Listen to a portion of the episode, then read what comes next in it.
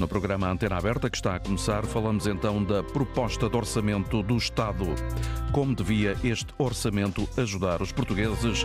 É uma das questões que colocamos hoje na Antena Aberta. António Jorge. Muito bom dia. Ligue 800-220101, número de telefone de acesso gratuito para fazer ouvir a sua voz neste programa. 800-220101. Se está fora do país, também pode participar inscrevendo-se, por favor, por um outro número, o 2233 99956. Hoje, por volta da uma hora da tarde, o Ministro das Finanças, Fernando Medina, vai ao Parlamento, à Assembleia da República, entregar ao Presidente Augusto Santos Silva, Presidente da Assembleia da República, a famosa PEN com a proposta de orçamento do Estado para o próximo ano. Depois, mais tarde, depois do almoço, às três horas da tarde, ou por volta dessa hora, está prevista uma conferência de imprensa para explicar aos portugueses as linhas essenciais deste orçamento do Estado, que vai ser discutido em conferência de líderes e depois votação final global lá mais adiante, já já quando outubro estiver a acabar. E, aliás, essa votação vai ser não em outubro, mas sim em novembro. 29 de novembro. Hoje é dia, portanto, de se cumprir um ritual. Esse ritual já foi aqui descrito. Queremos ouvir a sua opinião uh, deste Orçamento de Estado, daquilo que já se conhece. O que é que ele devia ter de concreto para ajudar mais as famílias e também as empresas portuguesas, nomeadamente as empresas que são as mais pequenas, as pequenas e médias empresas e que fazem, como sabemos todos, mover a economia portuguesa e que eh, alimentam milhares e milhares de portugueses. Estamos num período de contestação, sobretudo do, dos médicos, dos professores. Há uma crise enorme na habitação, a subida das taxas de juro, também a subida dos combustíveis e temos uma economia de salários baixos. A grande incerteza é uh, que se espera uh, para o próximo ano, uh, até do ponto de vista do contexto internacional, com a continuidade eventual da guerra na Ucrânia, agora Israel. O que se espera é que o crescimento económico no próximo ano vá ter um ritmo menor, esse ritmo vai abrandar e vai ficar em 1,5%, é o que diz o Governo, mas também hoje confirmado pelo Fundo Monetário Internacional. Quanto ao saldo orçamental, tudo indica que o Executivo preveja que ele seja neutro. Haverá, portanto, no próximo ano aquilo que se chama equilíbrio orçamental. Oficialmente, o Ministro das Finanças já disse que vai deixar de existir a realidade das famosas cativações. A prioridade parece ser ajustar os rendimentos e continuar a reduzir a dívida pública. O salário mínimo nacional vai passar a ser de 820 euros. Está prevista uma redução de IRS, haverá uma atualização dos escalões do IRS, haverá um tratamento diferenciado para os mais novos, que vão deixar de pagar este imposto no primeiro ano de trabalho, no segundo pagam imposto sobre 25% do rendimento, nos dois anos seguintes sobre metade do rendimento, enquanto no quinto ano, essa isenção vai ser de 25%. Há também outras medidas dirigidas aos mais novos, como a devolução de um ano de propinas por cada ano de trabalho em Portugal. Antes da proposta, os patrões em Portugal defenderam a redução do IRC, da taxa social única a diminuir e também a revisão dos escalões do IRS. Outros pedidos, por exemplo, o apoio à energia e aos combustíveis para que as empresas, por uma questão de competitividade, argumentaram as uh, empresas que uh, querem ter capacidade de concorrerem com outros países onde os custos energéticos já são mais baixos e onde existem apoios do Estado. Queremos ouvir a sua opinião neste programa. Como é que o Orçamento do Estado pode ajudar a classe média a ter mais rendimentos disponíveis? É uma das perguntas. Bom dia, Luís Leão, fiscalista da Ilha. Obrigado por estar connosco esta manhã. Agradeço-lhe a sua disponibilidade para vir aqui à rádio durante alguns minutos dar a sua perspectiva sobre aquilo que se conhece já do Orçamento do Estado. Nesse sentido, eh, eh, esta redução paulatina até 2026 do IRS é aquilo que vai fazer alguma diferença no bolso dos portugueses? Antes mais, bom dia, obrigado pela oportunidade. O, o grande tema é que é provavelmente aquilo que é possível. Eh, nós temos um contexto de contas públicas que desde 2010 é apertado, nós temos um, um rácio de dívida sobre o produto interno bruto que ultrapassa os 100% e que terá que ir num caminho uh, tendencialmente para os 60%, que é o que está uh, no pacto de, da moeda única, e por isso há aqui uh, algo que será difícil de fazer diferente. Ou seja, esse, pois, esse, esse, falado... esse 60% é que esmagam, por exemplo, uma aplicação diferente do chamado excedente orçamental.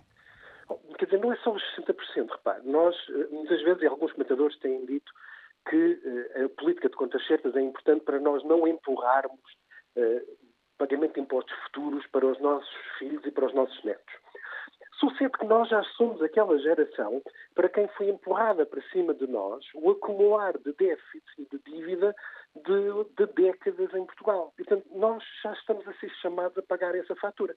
E essa é a razão pela qual qualquer governo que ele seja, venha ele mais à esquerda ou mais à direita, terá que manter esta política que em tempos idos se chamou de austeridade e agora uh, temos um novo marketing político que lhe chama uma política de contas certas. Portanto, este é o, este é o, o tema central de qualquer governo, seja ele de qualquer, qualquer cor partidária. Depois, o que é que nós temos? Nós temos um país que, nas últimas décadas, assentou o seu desenvolvimento económico no Estado. Nós, do ponto de vista português, eh, estabelecemos a nossa estratégia de eh, vamos financiar via autarquias, ou via empresas públicas, ou via eh, obras públicas, a economia em Portugal. E uma economia menos virada para a exportação de bens e serviços. E o que vindo a, o que tem vindo a acontecer em Portugal, e vê-se isso nos próprios aumentos da função pública, é uma aproximação dos salários da mão de obra mais qualificada aos salários da mão de obra menos qualificada. E o que é que isto faz? Faz com que haja um esmagamento daquilo que é a chamada classe média, que é sempre o pilar de qualquer país, do ponto de vista da aquisição de bens e serviços e que promove o desenvolvimento económico. A classe média a existir em Portugal é cada vez mais reduzida, é cada vez mais reduzida e, eventualmente, a nossa classe média é aquilo que noutros países da Europa Central, por exemplo, é a classe mais pobre. E, aquilo, e é isto que tem acontecido em Portugal e não é nos últimos 4 ou 5 anos, é nas últimas décadas que tem acontecido em Portugal, precisamente porque nós temos sempre um enfoque de eh, aumentar apenas e só eh, os salários mais baixos, sem aumentar na mesma proporção os salários mais baixos, e não o fazemos, não por dogma ideológico, mas apenas e só porque a economia portuguesa não comporta. E o que temos estado a ver, e isso vê-se claramente nos dois pesos pesados dos ministérios, quer da educação, quer da saúde, que no caso da saúde eh, com profissionais em que há um mercado de iniciativa privada concorrencial com o setor público e que consegue pagar salários mais elevados do que na administração pública, e nós conseguimos ver que aí há um desafio tremendo de segurar profissionais uh, naquilo que é a joia da coroa de Portugal desde 74, que é o Serviço Nacional de Saúde.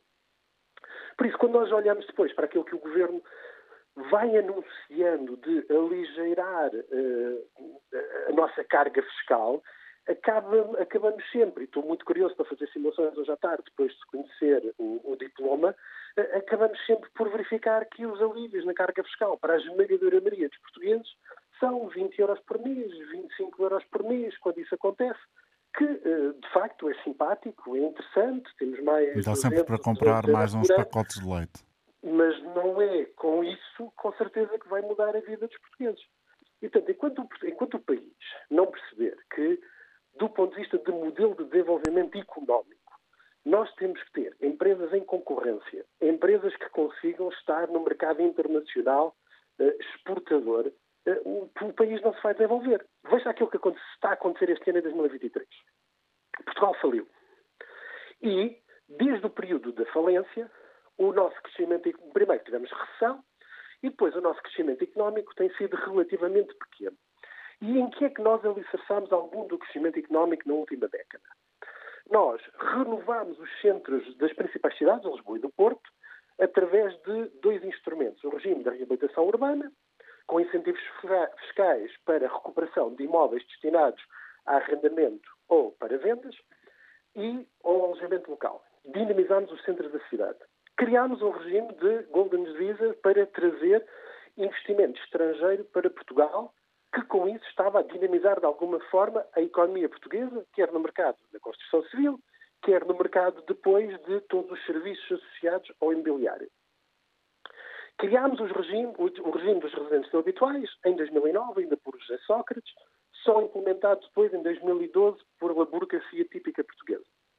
Conseguimos trazer alguns milhares de pessoas para Portugal que estão a dinamizar a economia porque vivem cá e bens e serviços. Lembro-me sempre de uma entrevista de um taxista na região de Óbidos, da Praia del Rei, que dizia que se não fossem os residentes não habituais já teria fechado a atividade, isto corria o ano de 2012, mais ou menos, porque conseguia vir a Lisboa uma ou duas vezes por semana. De uma assentada só, sobre o pretexto de resolver uma crise da habitação, Portugal, em 2023, resolve acabar com todos os regimes que deram algum impulso à economia portuguesa na última década.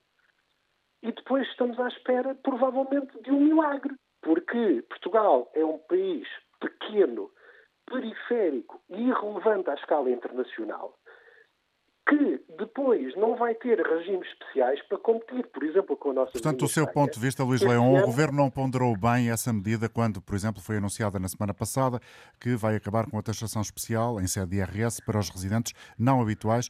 E o Primeiro-Ministro disse mesmo eh, que eh, quem a tem, no entanto, vai tê-la. Bom, este regime fiscal de que podem eh, beneficiar cidadãos estrangeiros ou aqueles que tenham estado fora do país nos cinco anos anteriores a este pedido de adesão, eh, ou de, de, de, ou melhor dito, com o pedido, eh, à data do pedido de adesão a este regime, permite aos reformados, por exemplo, com pensões de outro país, pagar em Portugal uma taxa de 10% de IRS. Já os trabalhadores que pagam uma taxa de 20% sobre eh, rendimentos de trabalho, isto desde que tenham uma profissão de elevado valor acrescentado.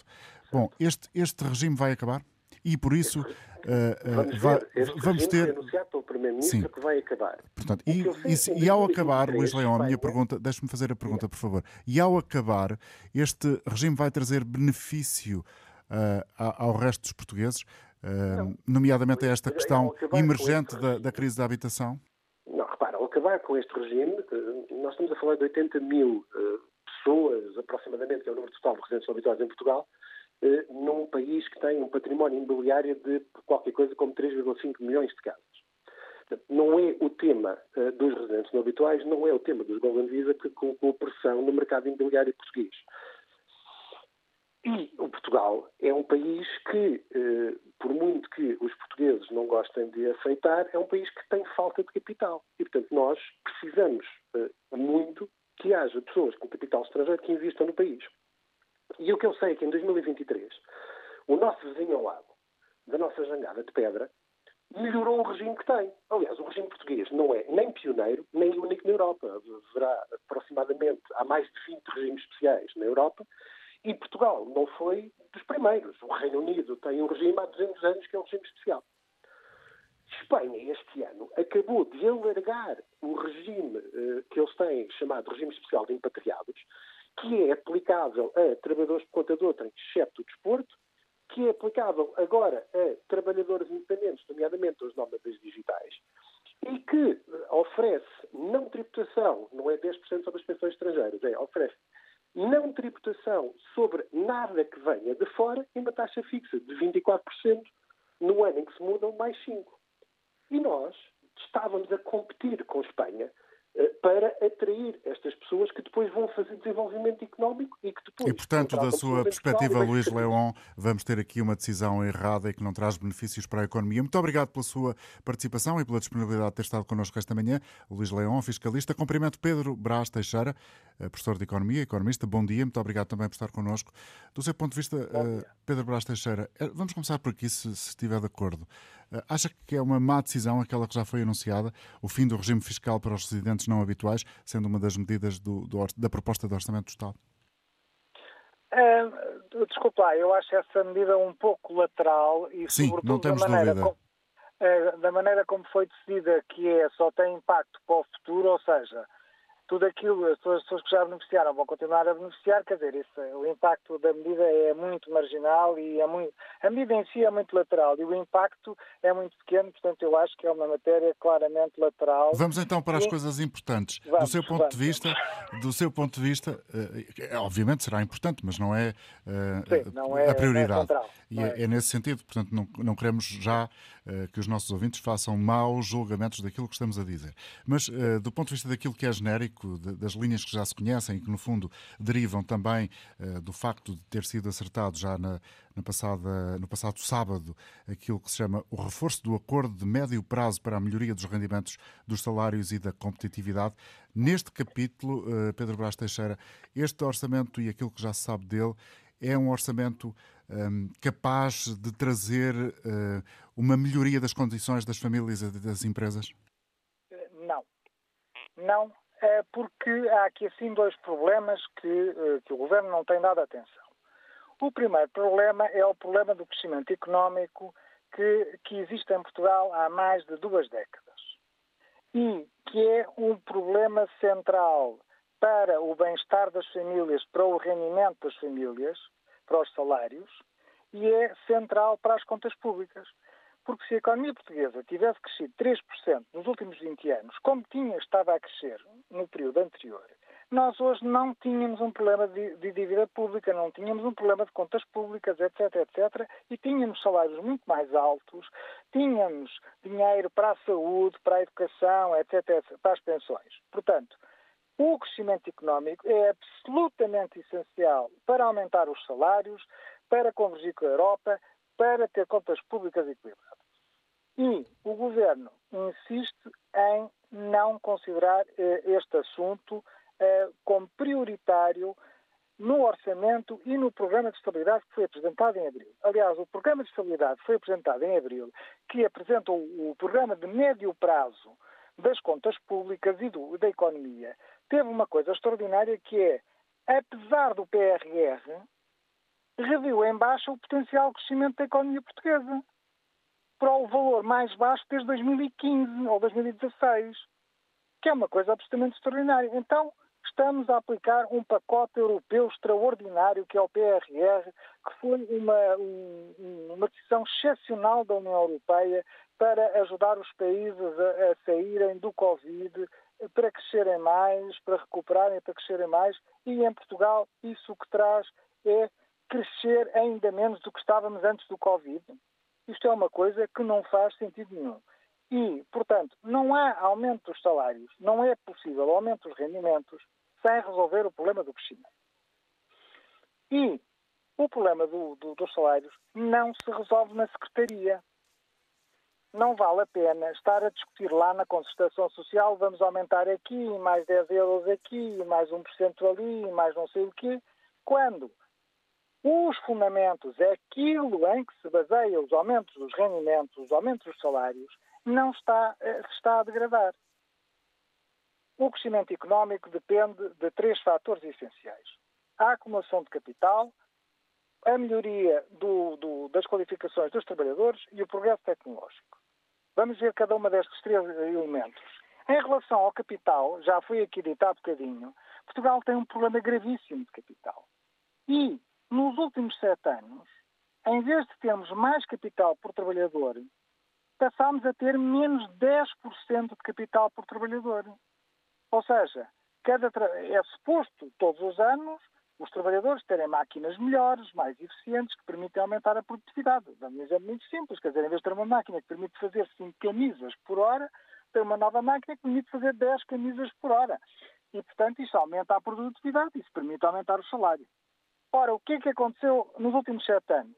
O capital por trabalhador caiu 10%, que é uma, uma calamidade, uma coisa uh, exatamente o contrário devia estar a acontecer. Portanto, a produtividade não sobe, os salários não têm, não há fundamento para subir os salários. Uhum. O segundo aspecto é a, a, melhoria da formação dos trabalhadores. Nós, de facto, estamos a investir e estamos a obter bons resultados uh, e, e, temos uma, as novas gerações com maior formação. Só que o que é que está a acontecer? Estamos a ter vagas maciças de imigração. E, no último ano, estamos a assistir a uma coisa também ela, absolutamente extraordinária e fora de tudo o que seria de esperar, é que o número de, de, de trabalhadores com formação universitária está a cair. Está a cair em termos absolutos. E ainda mais em termos relativos. Portanto, em, nós estamos a formar uh, trabalhadores com mais qualificações e eles estão a sair embora, estão a emigrar. Pedro Brás Teixeira, antes de avançar para um outro ponto ainda sobre este segundo, que elencou. Até que ponto é que as medidas que vão ser aplicadas no próximo ano e que fazem parte já da proposta do Orçamento do Estado, nomeadamente a devolução de um ano de propinas, a isenção de IRS para os jovens trabalhadores no primeiro ano e por aí fora até ao quinto ano de trabalho, o que é que isso vai contribuir, do seu ponto de vista, para evitar essa vaga maciça de imigrantes jovens qualificados? Eu acho que isso é uma gota d'água no, no, oceano, quer dizer, eu não estou a ver. Porque o problema é que quando os imigrantes, uh, os imigrantes uh, saem de Portugal, é, é, dar um grande salto, é mudar para coisas muito diferentes e, e, sobretudo, salários extrau completamente diferentes. Os imigrantes vão ganhar o dobro, o triplo, às vezes mais do que ganham em Portugal. E, portanto, dar aqui assim um descontozinho, um prémiozinho de 5%, 10% ou não sei o quê, não muda absolutamente nada. Quer dizer, não é por. Eh, agora as propinas, alguém por receber as propinas vai deixar de emigrar para ter o triplo do salário? É óbvio que não, ainda por cima não é. Eh, quer dizer, é uma decisão de emigrar, não é decisão por um ano, é por vários anos e às vezes até por muito mais do que isso. E, portanto, é, estas, estes rebuçados, chamemos-lhe assim, que o Governo está a dar aqui no orçamento. É, é, Desfazem-se chamadas... na boca imediatamente. Exatamente, quer dizer, são as políticas decorativas para fingir que está a tomar medidas para fazer qualquer coisa, mas aquilo, o resultado prático daquilo vai ser zero, praticamente. Pedro Brás Teixeira, estávamos a falar do crescimento económico, da importância que este aspecto tem uh, na questão uh, da qualidade de vida de todos, famílias e uh, empresas. Temos aqui a certeza de que o próximo ano, de acordo com as previsões do Fundo Monetário Internacional e que o próprio Governo também já tem, que o, ritmo vai abrandar, vai ficar em 1,5%. Uh, eh, isso, imagino, não é, como estava a elencar, uma boa notícia. Não, não é uma boa notícia. Aliás, há, há dois aspectos a salientar aqui. É, por um lado, é o tal baixo potencial de crescimento é, de, de, de, médio prazo e, portanto, é, o, a questão do 2023, 2024 são, são questões relativamente conjunturais. A gente pode ter um ano menos bom, outro melhorzinho, não sei o quê, mas o que interessa aqui, no fundo, é a tendência de longo prazo. E o problema, a tendência de longo prazo é muito baixa. Eh, e, portanto, isso não nos permite crescer. Agora, para 2024, nós temos um problema. É que a esmagadora maioria dos países da zona euro vai acelerar o crescimento em 2024 vai ser melhor do que este ano. E Portugal vai andar exatamente ao contrário de todos os outros. Em, em Portugal, o crescimento em 2024 vai ser pior do que em 2023. E isto é totalmente em contramão do que está a acontecer na Europa. A visão que aqui nos apresenta Pedro Brás Teixeira é uma visão que não tem muitos aspectos positivos daquilo que fomos atentamente escutando da sua intervenção. Há algum aspecto positivo? Acho que há um aspecto positivo que eu, eh, que eu, que eu retiro é que, dado que em relação a, em 2023 e 2020, eh, desculpa, em 2022 e 2023, as receitas fiscais eh, aumentaram muito mais do que estava orçamentado. Isso significa que, em princípio, o governo não vai ter que fazer, eh, não vai ser obrigado a fazer nenhum cortes eh, significativos na despesa pública. E, portanto, tem a vida facilitada neste caso, e as famílias, em princípio, também, porque eh, não vai haver. É um orçamento que, nesse aspecto, é relativamente não muito difícil de, de, de desenhar e não muito difícil de depois de executar, porque parte de uma base eh, de receita fiscal elevada e, portanto, parte de uma base relativamente confortável e, portanto, nesse aspecto, até há margem para haver alguma baixa de impostos, porque em 2022 e 2023 os, impostos subiram muito mais do que, do que era previsto e, portanto, há aí alguma margem para, para descer impostos. Vamos daqui a pouco saber exatamente quanto mas digamos que é a parte relativamente positiva que podemos uh, ver neste orçamento. Há uma ideia que está latente e gostava de ouvir também sobre ela, que é uh, uma, uma, convicção expressa já pelo uh, Ministro das Finanças. Enquanto Portugal tiver dívida pública, não há excedente. Faz algum sentido? faz, faz, faz algum sentido porque de facto nós temos, uh, temos uma dívida pública muito, muito elevada e, e portanto, é, quer dizer, havendo um, um, um saldo positivo na, na, nas contas públicas, ele deveria ser, é, deveria ser aplicado à redução da dívida. Só que, só que isto tem um pequeno detalhe, é que de onde é que vem esse excedente e se esse excedente era ou não programado. E, na verdade, o que está a acontecer é que há um excedente que tem a ver com os contribuintes terem pago mais, mais impostos, do que aquilo que era suposto. Uhum. E este, eu sublinho este aspecto. Os contribuintes, o ano passado e este ano, pagaram muito mais impostos do que o governo, que o, governo tinha planeado que eles pagassem. E, portanto, nesse sentido em que as pessoas pagaram mais impostos do que era suposto, há margem para descer, para descer impostos. Muito obrigado pela colaboração, eh, Pedro Brás Teixeira, por ter estado também neste programa a deixar-nos aqui já algumas leituras sobre aquilo que se conhece das linhas gerais da proposta do Orçamento do Estado, que vai ser entregue hoje por volta da hora do almoço, a uma hora da tarde, na Assembleia da República. Depois, às três, haverá uma explicação mais detalhada sobre aquilo que é a visão do Governo para o próximo ano 2024, no dia em que o Fundo Monetário Internacional confirmou que o crescimento económico vai abrandar e vai ficar no 1,5%.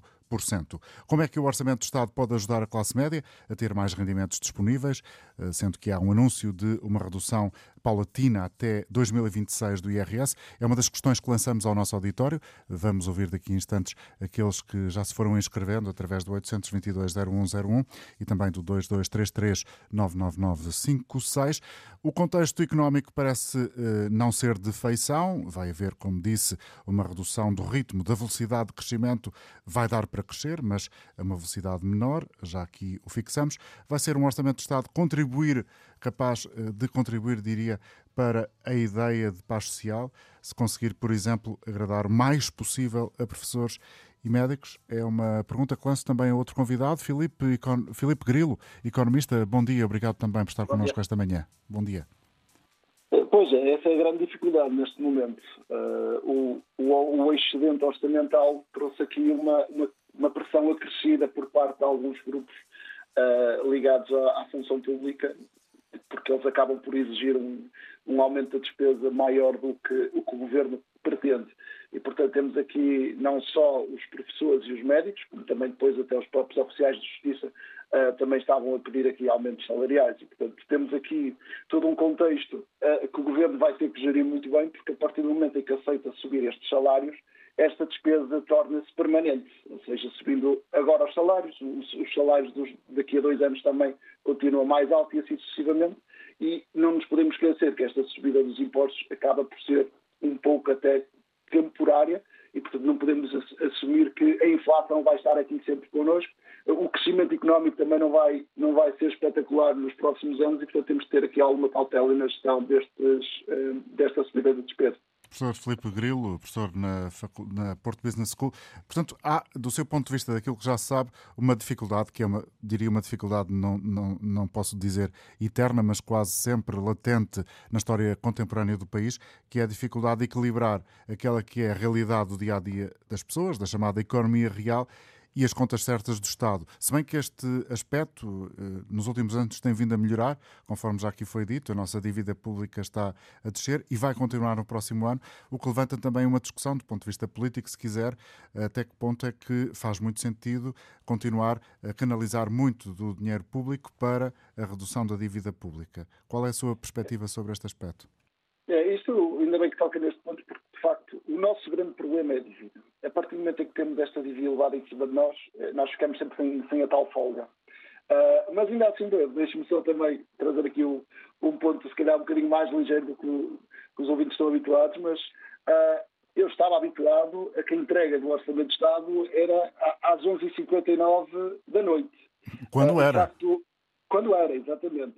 e, portanto, o facto do Orçamento de Estado ser entregue a meio da tarde, parece-me que dá aqui a entender que o, Governo, de facto, está tranquilo na entrega, uh, já negociou tudo o que tinha a negociar e, portanto, vai estar confortável uh, neste, neste orçamento. Mas em relação à questão da dívida, de facto, é, é um ponto interessante, porque a dívida significa que nós gastamos mais no passado do que aquilo que tínhamos direito, e portanto nós tivemos que pedir emprestado para poder gastar. E, e há aqui um problema da dívida que é, todos os anos nós temos que pagar juros sobre esta dívida. E só para os ouvintes terem noção, nós este ano pagamos cerca de 7 mil milhões de euros de, de juros. Portanto, 7 mil milhões de euros a dividir pelos 10 milhões de portugueses dá cerca de 700 euros de juros. Ou seja, nós, todos os portugueses, pagamos 700 euros só para pagar juros, não para diminuir a dívida. Portanto, é só encargo no juro. Portanto, isto seria, imaginando, se não tivéssemos esta dívida, seria que os portugueses teriam à sua disposição 700 euros para poder gerir a sua vida. São estes 700 euros que nós não conseguimos gerir e, portanto, nós temos que alocar estes recursos para pagar alguém que nos emprestou no passado. E é por isso que a questão do pagamento da dívida é muito importante, não só para hoje, mas para o futuro. Portanto, pagar a dívida, para mim, é uma política mais direcionada para os jovens do que o próprio IRS jovem. Porque nós, pagando a dívida, estamos a poupar este juro de duas formas. Estamos a ter menos dívida, portanto, temos que pagar menos juros no futuro, mas também há outro efeito, que é, a partir do momento em que nós somos menos endividados, os investidores, os credores, vão-nos cobrar uma taxa de juros mais baixa. E ao cobrar uma taxa de juros mais baixa, também vamos poupar por essa via. Portanto, se nós conseguimos alocar recursos hoje para pagar a dívida hoje, no futuro vamos ter menos encargos que nos libertam para tomar outras decisões. É na prática uma questão de credibilidade junto de quem nos empresta o dinheiro, Exatamente. é uma questão importante para definir ou para termos acesso, enquanto país, a um preço de dinheiro mais acessível e, uh, e, é relevante para vários aspectos da, da, vida económica, nomeadamente, por exemplo, a banca. Nuno, uh, Filipe Grilo, uh, gostava ainda de ouvir sobre esta questão, já que está a considerar que pagar a dívida pública é sobretudo uma medida de futuro que beneficia mais os jovens. Há neste orçamento, na proposta que conhecemos, um conjunto de ideias que visa proporcionar aos jovens uma vida um pouco melhor, nomeadamente a redução e a isenção do IRS, esta tentativa de travar o êxito do, dos jovens para o exterior. Uh, isso faz, faz sentido ou é apenas, como já foi dito pelo seu colega anterior aqui neste programa, Pedro Brás Teixeira, apenas um repousado? Eu adorei essa metáfora. Aliás, eu acho que vou usá-la no, no, futuro. Uh, de facto, estes brindes uh, são de facto um repousado. Os jovens não, não estão preocupados por ter que pagar muitos impostos. Os jovens estão preocupados neste momento porque o salário que eles recebem nem dá para sair de casa dos pais. Não é uma questão de baixar os impostos aos jovens, é uma questão de dar salários mais altos aos jovens. Só que esse problema de, de aumentar os salários já não está diretamente sob controle do governo. Portanto, aqui teríamos que ter uma, uma, uma estrutura económica que permitisse, uh, de facto, oferecer salários mais altos para reter os jovens. E aqui temos, temos um, um problema claro, que o governo poderia contribuir, mas lá está, não é um orçamento de Estado que vai ajudar neste sentido. É uma estrutura, uma política estrutural, uma, uma reforma estrutural uh, em vários setores da economia que nos permitiria, se calhar daqui a 5, 7 ou 10 anos, ter estes jovens, reter estes jovens, porque nós conseguiríamos ter salários mais altos. Portanto, aqui, obviamente, o governo está a tentar pescar o olho uh, aos jovens, porque ele sabe, o, próprio Partido Socialista está a ter muita dificuldade na, na penetração uh, do, dos jovens, e, portanto, está aqui a tentar oferecer um brinde, mas, de facto, eu diria que muito dificilmente vai reter a, a saída de, dos nossos jovens. Portanto, é um repousadito, é um repousadito com um bocadinho de sabor amargo para sermos assim bem populares a falar. Filipe Grilo, ainda mais uma ajuda sua, se me permitir.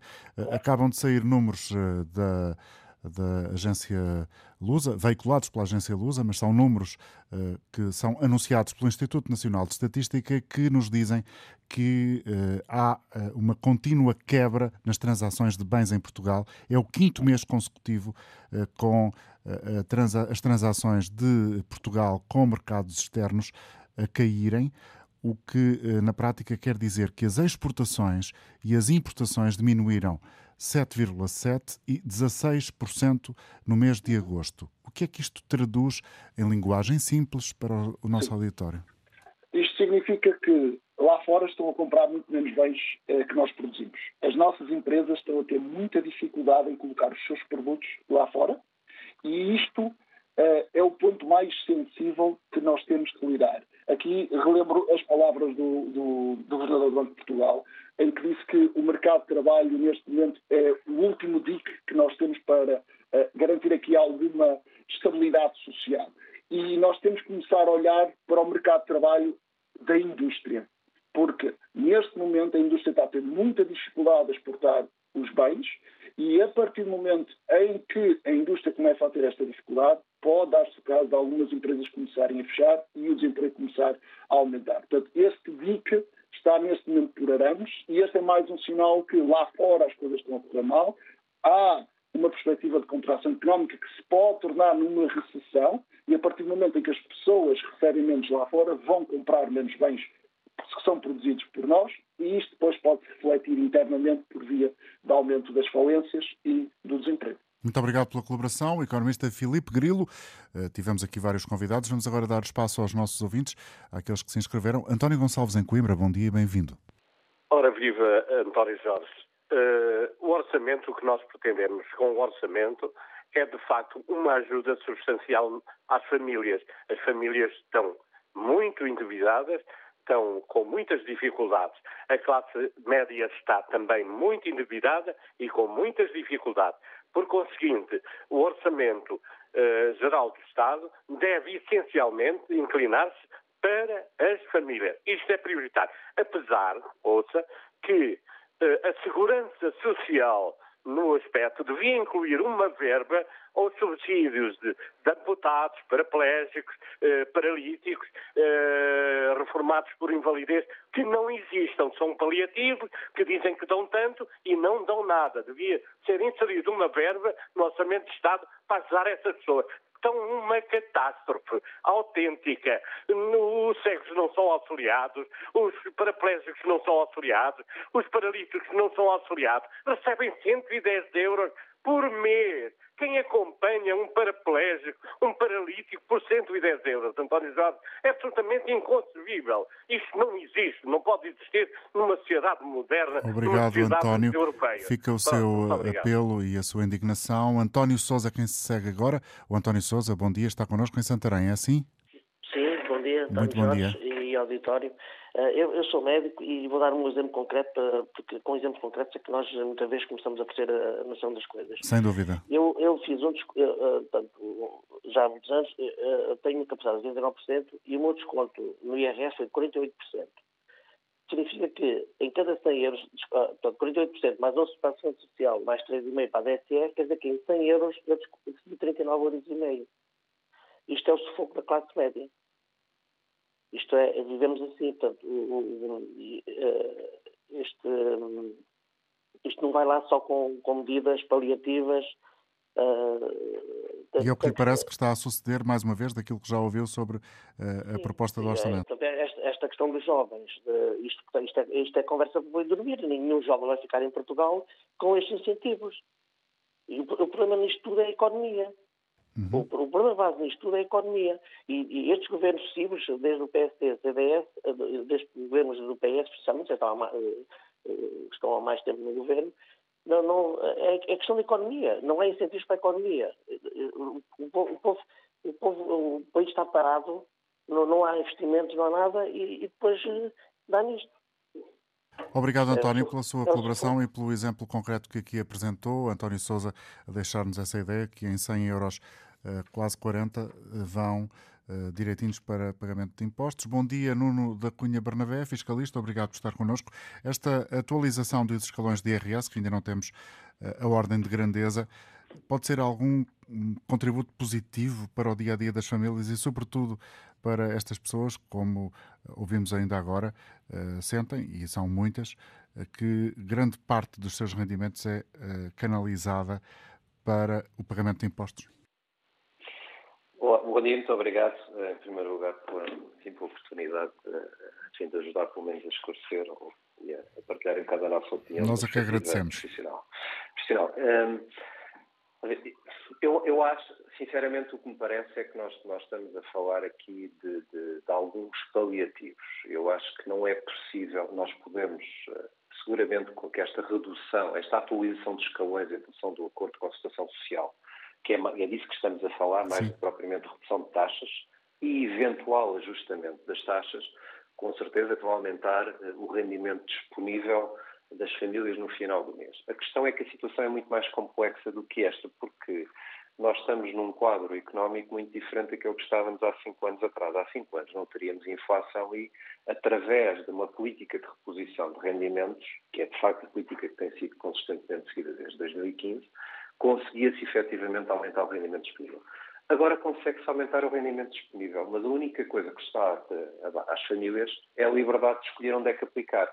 Porque nós sabemos que a inflação é superior no fundo, à redução ou ao ajustamento fiscal que está a ser dado e, portanto, na prática, eh, as famílias vão sentir muito ou pouco ou nenhum alívio. Vão receber mais líquido ou qualquer coisa mais líquida no final do mês, mas não vai alterar uh, a qualidade de vida que têm, desde logo porque o próprio aumento ou atualização de escalões que se está a fazer não vai acompanhar uh, neste momento aquilo que é a inflação e, ao contrário do que, enfim, se esta conversa fosse há uma semana atrás, se calhar estávamos num clima de maior certeza.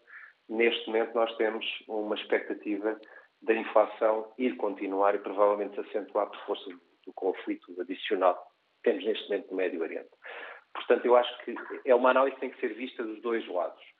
Sim, com certeza, há uma reposição de rendimentos, a questão é que não há uma reposição de poder de compra porque a pressão de poder de compra exigiria que, que, esse, que essa pressão de rendimento ultrapassasse aquilo que a inflação e não vai ultrapassar. Ora, para haver um aumento do poder de compra, certamente que tem que haver um aumento dos salários, eh, isso é inevitável. Eh, já há um acordo para aumentar o salário mínimo nacional, há também uma indicação daquilo que vai ser o aumento dos salários na função pública, há uma margem, uma, uma baliza para isso acontecer. Os empresários em Portugal, Nuno da Cunha Bernabé, queixam-se muito eh, da burocracia, das taxas e taxinhas. Há algum sinal de ehm, desmobilizar este pelotão de taxas e taxinhas do, do, qual se queixa o tecido empresarial, nomeadamente as pequenas e médias empresas? Eh, eu não. Eu acho que nós precisamos, neste momento, conhecer o, o documento que vai ser entregue na Assembleia para perceber se há, no fundo, alguma surpresa ou alguma boa surpresa nessa matéria. Mas não, não me parece, até porque não está claramente previsto e não foi anunciado, que vai haver aqui alguma alteração substancial daquele que é o quadro que atualmente temos de, de taxas e taxinhas e tributação indireta. Isso acho que é uma coisa de natureza estrutural, deste momento, é tornou-se estrutural no nosso regime e, e, mais está diretamente associado ao financiamento, por exemplo, daquilo que são as autarquias locais e com o financiamento das autarquias locais, uh, enfim, não, não, estou a ver, e com a descentralização, a transferência de competências que se pretende, não estou a ver que isso vá, que isso se vá reduzir. Por outro lado, temos aqui um fator que, que enfim, pouco se fala, que é cada vez mais essa fiscalidade é condicionada pela agenda da União Europeia. Portanto, nós temos até 2027 aprovados um conjunto de impostos novos que vão ser introduzidos por decisão da União Europeia e que visam financiar supostamente a transição climática. Portanto, eu diria que o panorama não é animador. Não só estruturalmente a situação vai manter-se, como o panorama não é, não é de facto animador eh, para o futuro. O aumento dos salários. O aumento dos salários é uma inevitabilidade. Quer dizer, isso é uma coisa mais ou menos reconhecida pelos economistas. Quer dizer, com uma pressão inflacionista consistente, mais cedo ou mais tarde os salários terão que, terão que, terão que acompanhar. A questão é que não vão acompanhar o suficiente para, o suficiente para compensar a inflação, porque isso depois do ponto de vista enfim, mais complexo de políticas macroeconómicas, eh, seria ao contrário daquilo que um aumento das taxas de juros pretende fazer. Sim. Que expectativas é que tem que eh, possam existir algumas medidas, eh, eventualmente até muito específicas ou muito concentradas, que possam ajudar as famílias? Há a ideia de prolongar, por exemplo, o IVA zero no cabaz dos alimentos, eh, a expectativa da redução do, do imposto sobre uh, os combustíveis. Uh, há, já algumas indicações, enfim, muito pontuais em determinadas áreas, como a manutenção da isenção do IVA, por exemplo, dos adubo, adubos, a redução da tributação autónoma de viaturas. Uh, do seu ponto de vista, o que é que no seu dia a dia encontraria de prioritário que pudesse ter uma ação concreta na vida das pessoas? Eu, eu, há, há, um, há, um, há, um, há um setor que eu acho que tem um impacto significativo, no, designadamente nos empresários e indiretamente nos salários, de que pouco ou nada que se fala e que, se quisermos, o governo, uma forma muito dogmática, uh, nunca quer mexer, que é o setor da taxa, da taxa social única. Uh, nós, nós, nós estamos aqui a discutir taxas de IRS, taxas de IRS de 15% ou de 0% que eventualmente virá anunciado hoje. E é um pedido recorrente dos patrões é um pedido recorrente dos patrões. Mas é assim, nós esquecemos que o encargo de segurança social ou taxa social única mensal sobre os salários é de 34,25%. 34,25%. Nós sabemos que a segurança social, através do Fundo de Estabilização, designadamente para financiamento de reformas, tem um património imobiliário brutal que não está a ser optimizado, que não está a ser explorado, que não está a ser canalizado, designadamente a também combater o problema habitacional. E, portanto, há claramente, com uma optimização da gestão financeira da segurança social, margem para reduzir a taxa social única.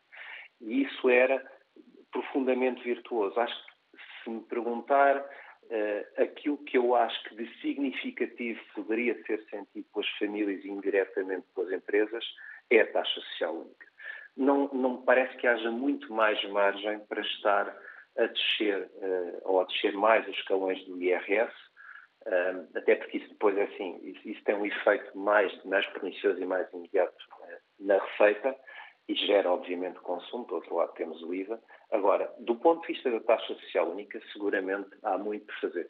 É claramente uma área onde não houve reformas do ponto de vista financeiro nenhumas, onde eh, estamos, se calhar, 10 anos atrasados. Nós passamos a vida a falar em reduções de impostos e em reformas fiscais e passamos, todos os anos há uma reforma, um relatório qualquer sobre uma potencial reforma fiscal, seja de que impostos for, e da segurança social pouco ou nada se passa do ponto de vista daquilo que é a receita. E a receita é muito, muito significativa. E, e completo só dizendo o seguinte, se nós formos ver para onde vai a receita de uma série de taxas e taxinhas nos últimos anos, essa receita vai para a segurança social. Portanto, o custo real da segurança social neste país, em termos daquilo que é pago pelos trabalhadores e pelos patrões, não é pago só pelos patrões e não é só pelos trabalhadores, não é só a taxa social única. É uma série de contribuições cuja receita vai também para a segurança social. Portanto, eu, eu até, até me atreveria a dizer o seguinte: se nós formos ver, isto é fácil de perceber se nós formos ver em termos de grupos sociais, o único grupo social que tem uma, e isso já foi reconhecido, que tem uma recuperação de poder de compra, e não, faço qualquer juízo sobre se é justo ou injusto do ponto de vista social, obviamente, eh, é o grupo dos pensionistas. E, portanto, nós neste momento o que temos é uma sociedade em que continuamos a contribuir mesmo ou cada vez mais com o sistema de segurança social e temos cada vez mais cá a segurança social. E, obviamente, que os recursos são limitados e o resto da população, a população ativa e a população mais jovem, não tem, obviamente, não há espaço para aumentar salários, para reduzir encargos, porque, obviamente, se está aqui a fazer uma escolha política e a escolha política uhum. parece, obviamente, ser Uh, os pensionistas. Muito obrigado. É, é, evidente. Muito obrigado por nos ter ajudado a refletir um pouco mais nestas questões. Nuno da Cunha Bernabé, fiscalista.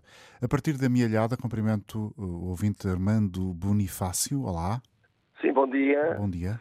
António Jorge, prazer. Uh, cumprimento todo o auditório e, e, então eu vou especificar alguns, alguns aspectos do seu pensamento. Vamos ouvi-lo. Ora bem, uh, acontece o seguinte: uh, este Orçamento de Estado, isto para mim, eu não, sou, eu, eu não sou economista, isto para mim é uma questão do seguinte: isto é uma ratoeira que o governo está a fazer ao povo, não é? Só depois de ver isso depois de dizer, nós vamos ver. Primeira parte. Porquê? Ora, doutor António Jorge, diga-me uma coisa. E todo o auditório. Isto, na verdade, diga-se de passagem. Será realmente de opinião do governo, do senhor António Costa, de quem eu sou do Partido Socialista e sou militante, mas não voto nele? Toma atenção. Será que esse senhor não toma atenção nas pessoas que necessitam? Olha, este homem não liga aos médicos. Este homem não liga aos enfermeiros. Este homem não liga aos professores. Este homem não liga aos bombeiros. Este homem não liga aos empregados da CP. Ora bem, o que é que este homem está a fazer neste país? Está a destruir este país. Só quer radares e polícias. É o que ele quer. Só radares e polícias. E vimos a vergonha com o radar que se passou esta semana, que terminou. vocês sabem, um caminhão 193 ou 195. Isso, isso era, é, é inadmissível.